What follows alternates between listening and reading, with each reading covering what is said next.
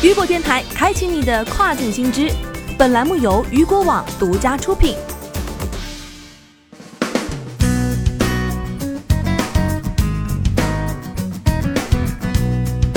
Hello，大家好，欢迎大家收听这个时段的跨境风云。那么在节目开始之前，再次提示各位雨果电台的用户朋友们，我们的雨果电台的位置已从 App 的首页移动至跨境头条当中，请各位雨果电台的小伙伴们知悉。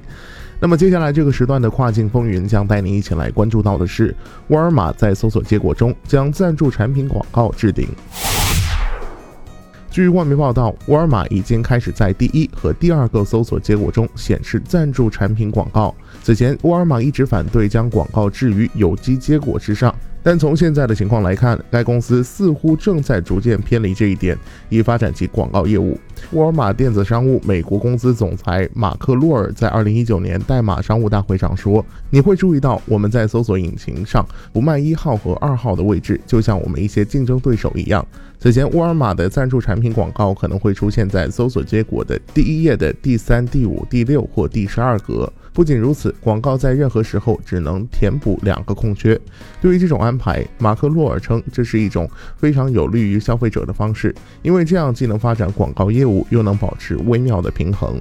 据了解，目前沃尔玛的广告数量仍然相对较少。消费者在搜索某个特定品牌时，还没有推广竞争品牌的广告。例如，搜索三星电视就不会出现 LG 产品的广告，这是因为要作为广告出现，产品产品需要有机的排在前一百二十八名的结果之内。但是，沃尔玛正在扩展品牌可用的广告类型。据悉，沃尔玛已于二零二零年的一月推出自助广告平台，因此广告商的数量会加速的增长，他们将带来更多的广告。我们的广告业务很小。沃尔玛的首席执行官道格·麦克米伦在二零一八年十月告诉投资者，未来可能会更大，更多地方的广告会让它更大。尽管沃尔玛为了成为一个对消费者更友好的在线零售平台，而与自己的一些竞争对手拉开了距离，但按照目前的情况来看，它很快就采取了与那些竞争对手相同的做法，将广告作为第一搜索结果。此前，为了与亚马逊 Prime 竞争，他还宣布即将推出沃尔玛家的订购服务。沃尔玛表示，参与沃尔玛家会员服务，每年的费用为九十八美元，